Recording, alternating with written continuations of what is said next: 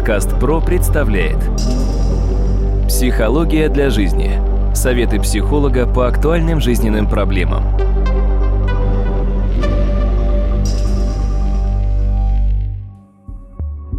Здравствуйте, дорогие друзья! В эфире очередной выпуск подкаста «Психология для жизни». У микрофона Сергей Чеботков. Я рад представить моего собеседника. Это кандидат психологических наук, доцент, профессор Дмитрий Смыслов. Дмитрий, здравствуйте. Здравствуйте, Сергей. Дмитрий, ну вот у нас уже э, количество подкастов наших выпусков перевалило за 40, и мы всегда разговаривали о каких-то психологических проблемах, которые случаются с людьми наяву. Но, тем не менее, нужно же помнить, что практически половину нашей жизни мы проводим во сне. И давайте постараемся сегодня восполнить этот досадный, скажем так, пробел в наших повествованиях и поговорим о сновидениях. Итак, что такое сновидение? Поведения, а почему они важны для понимания характера человека и как они вообще могут повлиять на нашу жизнь. Вам слово. Благодарю, Сергей. По доброй традиции я начну не сначала, а именно с некоторых обозначений весьма важных. С греческого гипноз переводится как сон, по-латински он означает сомнус. То есть это обычно естественный физиологический процесс пребывания в состоянии с минимальным уровнем мозговой деятельности и пониженной реакцией на окружающий мир. Но на самом деле, если мы внимательно посмотрим, сон и гипноз довольно серьезно отличаются, несмотря на то, что изначально в греческом они означали одно и то же.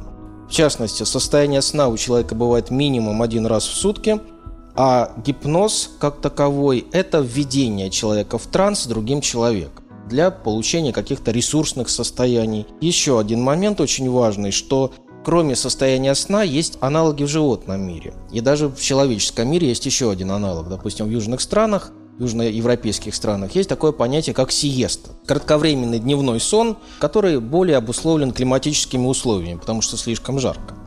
А в животном мире есть такой же аналог, это называется анабиоз или спячка. Длительное время и в неблагоприятных условиях. Но опять же, возвращаясь к людям, могу сказать, что людям некоторым тоже свойственен анабиоз. Допустим, анабиоз, связанный с выпадением из времени, о чем я говорил, как, допустим, некоторые аддикции. Допустим, алкогольная аддикция, которая приводит к анабиозу. Человек выпадает из времени. То же самое может быть связано с наркоманией. А у некоторых есть писательский анабиоз, когда они начинают писать и выпадают из времени. Это тоже некий анабиоз с точки зрения внешней жизни, когда человек себя отключает от внешнего мира. Что, в принципе, может быть и весьма иногда целесообразно. Все-таки давайте рассмотрим основные особенности сна, самого феномена сна. В 20-е годы прошлого века Ганс Бергер с помощью электроэнцефалографа обнаружил, что когда человек закрывает глаза, его мозг генерирует ритмичные волны со скоростью приблизительно 8-12 циклов в секунду. Он их называет альфа-волнами, и дальше, впоследствии, эти волны получили название волн Бергера. Вот именно альфа-волны генерирует головной мозг, когда мы спим. Но в зависимости от того, в какой фазе сна мы находимся, генерируются довольно разные волны. Всего Бергер выделил несколько видов волн. Но сейчас для нас более важно следующее, что за ночь человек проходит от 5 до 6 повторяющихся циклов. В среднем этот цикл занимает от 6 до 9 часов. У владельцев умных часов это как раз рассчитывается, да, сколько человек спит, а даже фазы сна можно рассмотреть, условно говоря. И очень важно, что после четвертой или пятой стадии происходит переход на вторую стадию сразу. Ну, давайте их немножко сейчас рассмотрим. Итак, первая стадия называется бодрствование. Здесь психологический человек полностью осознает и контролирует свое поведение, может его объяснить, глаза его находятся в движении, они двигаются синхронно, что важно. Вторая фаза называется засыпание. В засыпании фиксируется, во-первых, дерганные судорожные движения. С точки зрения энцефалографа они напоминают букву «М». Перед засыпанием у человека наступает сонливость, снижается уровень сознания, появляется зевота, слепаются веки, а в движении тела даже начинают проявляться достаточно интересные моменты, которые в гипнологии называются сигналинг. А именно случайное подергивание головы, руки, пальца, руки или ноги, туловища слегка. Я думаю, у каждого из слушателей бывали такие ситуации, когда ни с того ни с сего, задумавшись о чем-то, вы могли немножко дернуться так слегка. Да, бывали, конечно. Вот это как раз та самая история. Вот это на самом деле это первая стадия легкого сна. Длится она предельно около 5 минут и психологически не осознается. В ней человека легко разбудить, и он будет уверенно утверждать, что вообще не спал. Самое страшное, что эта фаза очень опасна для водителей на длинных перегонах. Именно она опасна. Итак, идем дальше. Далее глаза закрываются, зрачки двигаются довольно медленно, вообще называется это миоклонная судорога. Постепенно зрачки сужаются, они затеняют свет, и движения их скоординированы, но довольно замедлены. Когда человек засыпает, тело его застывает, но могут как раз наблюдаться вот эти элементы сигналинга. Палец, голова, нога и так далее, легкое подергивание. Не путать с тиком с нервным, когда двигается постоянно. И если веки остаются открытыми, все равно глаза не фиксируют свет а человек его не запоминает. Это хорошо знают выпускники военных вузов, когда курсанты могут сидеть на лекциях с открытыми глазами, но без зрачков. Иногда это выглядит весьма странновато и даже жутковато, но на самом деле человек банально спит. То есть он закатывает зрачки вверх и сам того не осознает, что он спит. Или может сидеть с открытыми глазами и похрапывать. В конце этой стадии зрачки начинают совершать синхронные, медленные вращательные движения. Они напоминают спираль. И здесь для нас как раз подсказка гипнотическая спираль, как вводить человека в гипноз. Вот она как раз здесь отчетливо проявляет себя. Здесь защитную функцию начинает брать на себя слух, то есть это звук, который способен говорить человеку о опасности. Опасности бывает нескольких видов. Для женщины, для матери, допустим, это плач ребенка. Для мужчины, безусловно, водитель, да, это может быть именно голос его сигнализации, его автомобиля, не какого-то еще. То есть здесь вот реакция происходит мгновенно. Мне задавали вопрос, а может ли мужчина слышать голос своего ребенка? Конечно, может. Но если рядом жена, все зависит от того, насколько для него это важно и существенно. То есть кто здесь берет на себя ответственность. Ответственный мужчина, безусловно, на этот голос будет реагировать так же. Итак, первая стадия сна. Движение здесь довольно интересное. Мозговые волны медленные, перекатываются, повторяются во времени. И интересно, что такие волны не возникают у человека в моменты бодрствования. Далее. Человек начинает находиться в глубоком сне, сон его напоминает мысли. Вот здесь я прошу обратить внимание, мы думаем словами, то есть не образами, а словами. А в сновидениях начинают появляться образы. Что такое образы? Это правое полушарие головного мозга. Когда мы начинаем знакомиться с миром, не зная еще языка, мы ориентируемся на звуки, на цвета, на картинки. И вот здесь как раз в сновидении правое и левое полушарие включаются. И, наверное, из-за этого то, что мы думаем образами, они, когда мы просыпаемся, если вспоминаем об этом, кажутся нам совершенно нелогичными. Хотя в сне присутствует какая-то своя логика, вот смена этих образов. Совершенно верно. Карл Густав Юнг именно так и говорил, что в каждом сновидении наличествует именно своя логика, а не та логика, которую человек пробует навязать. Но об этом мы чуть-чуть дальше будем с вами говорить. Здесь важно, что интуитивно на этой фазе могут появляться идеи, которые могут способствовать успешному решению какой-то проблемы или задачи. И здесь часто даже есть такая хорошая на самом деле методика, когда задача не решается, нужно постараться поспать, и во сне может прийти решение проблемы или решение задачи. То есть отсюда пословица «утро вечера мудрение». Совершенно верно, да. В русских поговорках очень много интересного заложено. Тело человека отдыхает или находится в расслаблении. Глаза двигаются довольно слабо, и на этой фазе сна вырабатываются гормоны.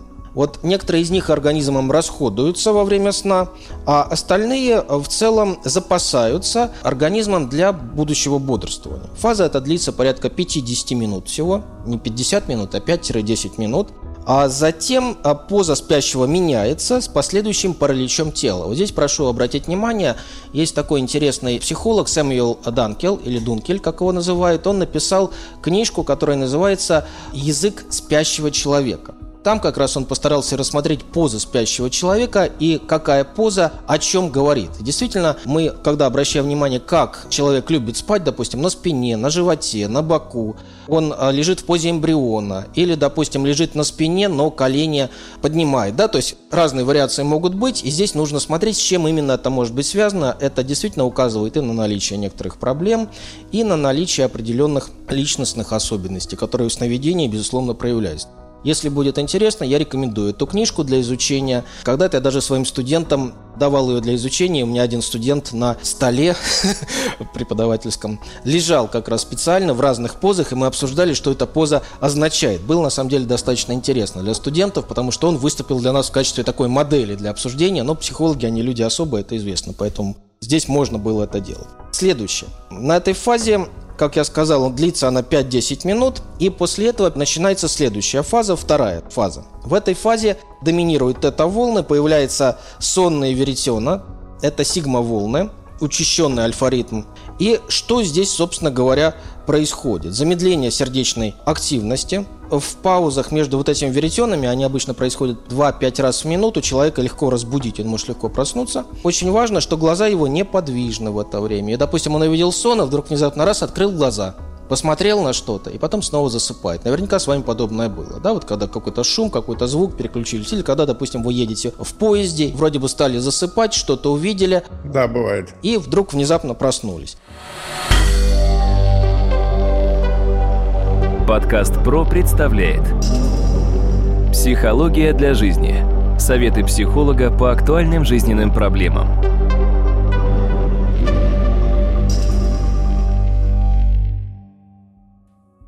Третья стадия – это так называемый медленный сон. Здесь дельта колебания занимает менее 50%. Это глубокий сон. С чем он связан? В это время человека разбудить сложно, и порядка 80% сновидений он видит как раз период именно этой фазы. На этой стадии возможно, кстати говоря, у человека приступы лунатизма, природа которого толком мы не можем объяснить, но коли мы можем с вами вспомнить Вольфа Мессинга, допустим, да, он как раз тоже, ну не то что страдал, но имел эту особенность. Можно сказать, что болезнь, но с другой стороны лунатизм как некое явление. Здесь же могут появляться ночные ужасы, в ряде случаев у детей НРС, кстати говоря. Но что самое главное, на этой фазе человек толком ничего не помнит, что он делает или что с ним происходит. Вообще предполагается, что медленный сон связан с восстановлением энергозатрат в первую очередь. Но именно фаза медленного сна является ключевой для закрепления определенных воспоминаний человека. И, наконец, пятая стадия – классический сон или сновидение. Здесь мы видим сновидение. Эта стадия наступает после 90 минут приблизительно сна и длится, опять же, тоже 5-10 минут стандартных. По мере продолжительности сна длительность этой стадии может увеличиваться. Допустим, если человек спит 6 часов, она одна, если спит 8 или 9 часов, она немножко другая. Действительно, фаза может удлиняться. Но самая длительная стадия длится не более 30 минут. Все-таки прошу обратить внимание, когда человек видит сон, мы его уже называем сновидец, да, оказывается в другом пространстве, в другом измерении, где время немножко иное. И там эти полчаса могут нам казаться очень длинными, очень большими. Здесь вспоминаются как раз хронотопы, которые когда-то как раз предложил Алексей Алексеевич Ухтомский. Пространственно-временные константы. Итак, глаза в это время совершают такие же движения, как совершает человек, который бодрствует, но тонус мышц исчезает, а тело оказывается в параличе. В то же время прошу обратить внимание, что именно на фазе, на пятой фазе сновидения у людей, и у мужчин, и у женщин набухает гениталии, а это, кстати, идет еще в отношении подсказки по поводу фригидности или, допустим, мужской половой слабости. Да? То есть, если в сновидениях как раз половые органы набухают, это говорит о том, что подобное заболевание, условно говоря, носит более психологический характер, нежели чем физиологический. Ну и что здесь еще важно? Набухание может подавляться ночными кошмарами. А вот когда человек видит кошмары, тоже довольно интересно, он пробует что-то сказать или крикнуть, но тело его непослушно, так как находится в некотором таком сонном параличе. И что самое интересное, если кто-то находится рядом, он слышит какие-то странные звуки, которые пробует человек издавать. Кажется, что он кричит, но на самом деле пробует как-то сипеть, шипеть, шепотом что-то говорить или пробовать как-то странно кричать. Некоторые, правда, кричат громко, достаточно, но непонятно. У некоторых подобное начинает проявляться в очень странных особенностях. Они могут, допустим, лаять или мяукать иногда, да, что довольно любопытно, слава богу, не средние века. Тогда бы, наверное, подумали, что дело больше касается уже колдовских каких-то чар, и что человек явно был связан с дьяволом в той или иной степени. Но вот эти моменты тоже могут немножко встречаться. Дальше кровяное давление, температура тела поднимается, дыхание учащается, и организм действительно функционирует так же, как в состоянии бодрствования. Но в отличие от бодрствования он не устает. Вот пять базовых стадий. И предполагается, что после этого как раз человек переходит уже тому, что готовится проснуться. И вот здесь очень важный момент, что именно на этой фазе когда тело и мозг человека готовятся к тому, чтобы выйти из состояния сновидения, мы начинаем видеть некоторые довольно интересные эффекты. Об этом, кстати, писал Павел Флоренский в своей книжке «Иконостас». Если будет интересно, я как раз направляю слушателей изучить, почитать эту книжку. Там он говорит, что существует так называемый феномен вещих снов.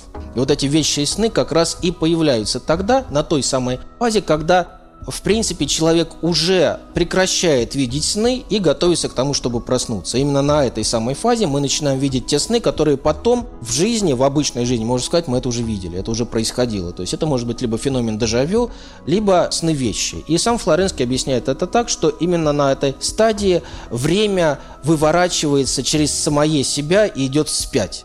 Звучит довольно странно, потому что мы знаем, что время идет из прошлого через настоящее в будущее, а здесь, получается, время идет из будущего в настоящее. Такая петля выходит специфическая, даже немножко некоторым сложно это понять. Но действительно феномен сновидений иногда это дает. Я думаю, у многих подобное было.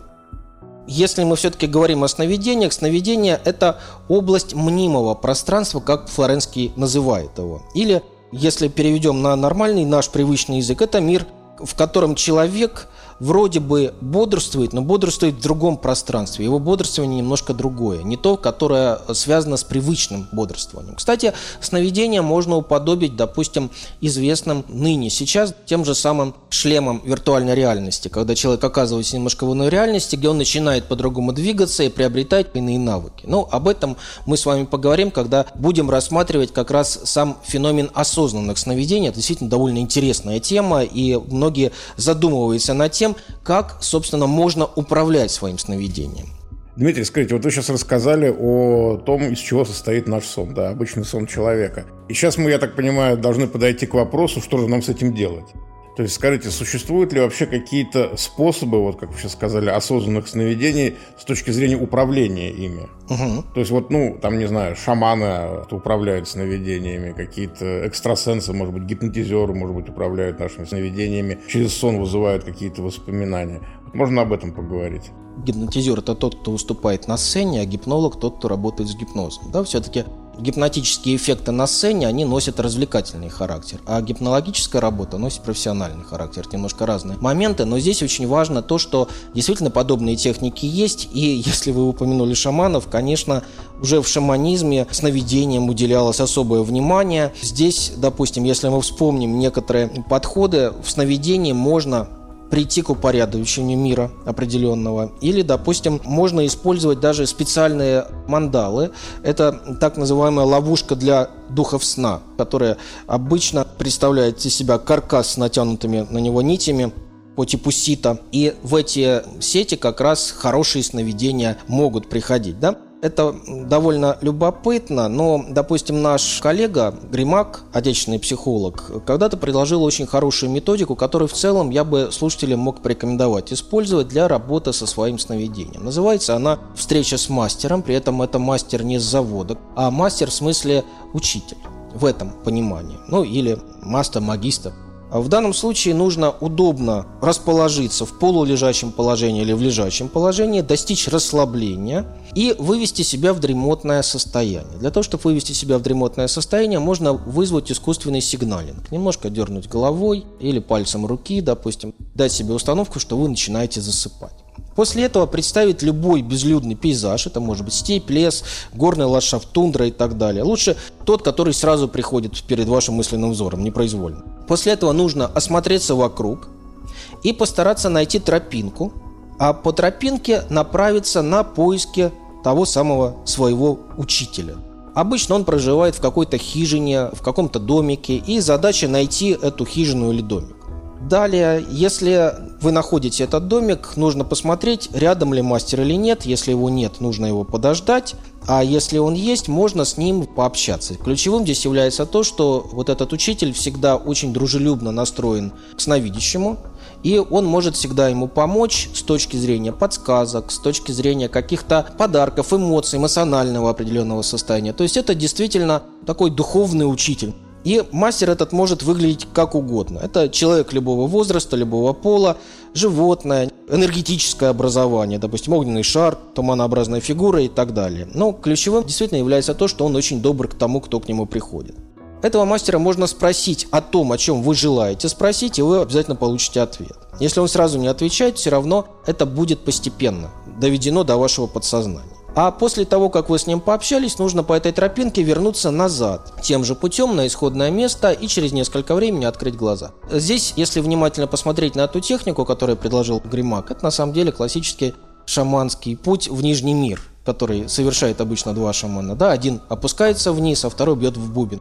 Это одна из техник, которая помогает как раз искусственно вызвать сон и с ним поработать, для того, чтобы несколько себя гармонизировать. Вот подобное погружение или искусственный сон – это первая ступенька к тому, чтобы научиться управлять своим сновидением. Дмитрий, ну, к сожалению, наше время сегодня вышло. Я надеюсь, что мы продолжим наш с вами разговор в следующем эпизоде. Дорогие друзья, я хочу напомнить, что в гостях у меня был кандидат психологических наук, доцент, профессор Дмитрий Смыслов. Вел же подкаст Сергей Чеботков. Удачи вам и до новых встреч.